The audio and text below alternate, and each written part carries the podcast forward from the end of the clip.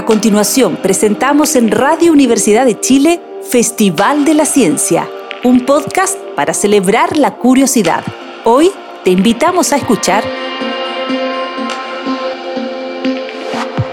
Hola, ¿cómo están? Mi nombre es Simón Ángel y el título de mi podcast es El equilibrio de las estrellas.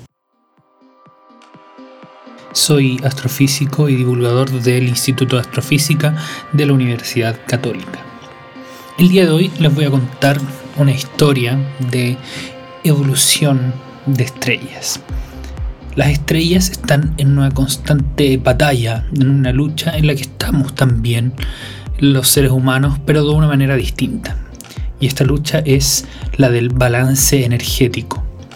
Intentamos, por supuesto, mantener balanceada nuestras energías y nuestras fuerzas en varios sentidos. Estoy hablando estrictamente de la parte física. Por ejemplo, la fuerza de gravedad. Nos mantenemos en lucha porque estamos de pie, estamos de pie en superficies que nos impiden atravesar hacia el centro de la Tierra.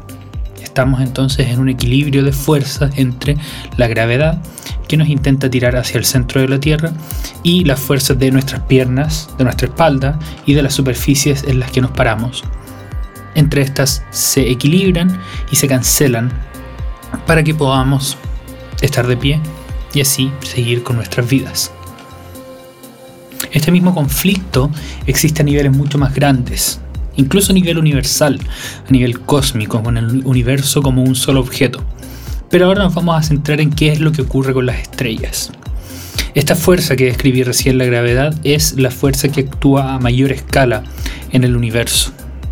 La misma que nos mantiene con los pies en la Tierra es la que tiene la Luna alrededor de la Tierra, a la Tierra alrededor del Sol, al Sol y muchas otras estrellas orbitando en nuestra galaxia y a las galaxias que están cerca unidas entre sí.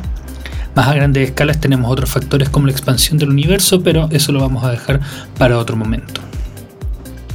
Pues bien, dentro de una estrella lo que ocurre es que la gravedad intenta hacerla colapsar. La misma gravedad que la ayudó a formarse no se detiene cuando la estrella comienza a emitir luz por las reacciones que ocurren en su núcleo, sino que sigue queriendo contraerla.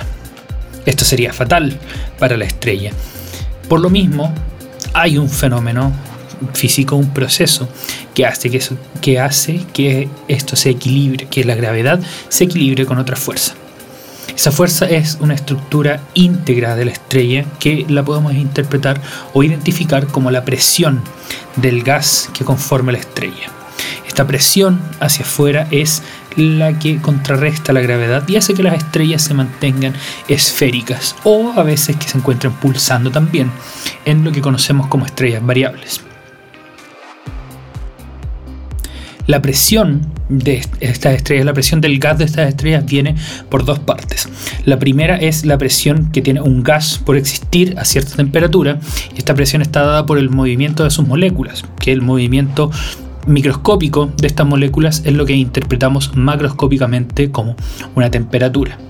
Así, un objeto que tiene cierta temperatura va a tener cierta presión y esto ustedes lo pueden experimentar con, por ejemplo, un globo. Ustedes lo inflan y lo van a sentir que está tenso, pero si es que lo meten al congelador un rato va a bajar la temperatura y por lo tanto va a haber bajado la presión también del gas haciendo que el globo parezca desinflarse. Les invito a hacer ese experimento. Entonces, la estrella, por estar a una alta temperatura, tiene una presión que contrarresta a la gravedad. Por otra parte, también existe una presión en las regiones centrales de la estrella que llamamos presión de degeneración, dado que la materia no puede estar mucho más compacta de lo que está y eso genera una presión hacia afuera que contrarresta la gravedad. Esto es un efecto cuántico que fue descrito y descubierto hace más o menos 100 años. Esta presión y esta temperatura, por supuesto que necesitan mantenerse porque la energía de la estrella va perdiéndose hacia los confines del espacio. Y por lo mismo, el mecanismo que genera esta alta temperatura, las reacciones nucleares en su centro, tienen que ir constante y constantemente ocurriendo.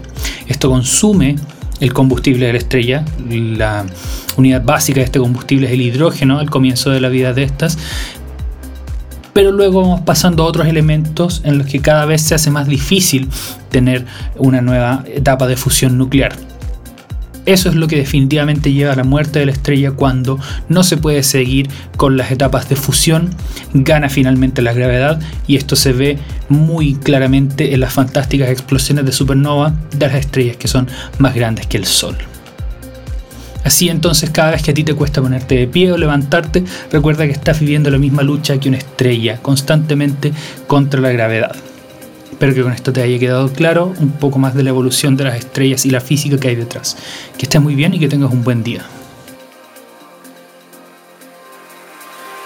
Escuchaste en Radio Universidad de Chile Festival de la Ciencia, un podcast para celebrar la curiosidad.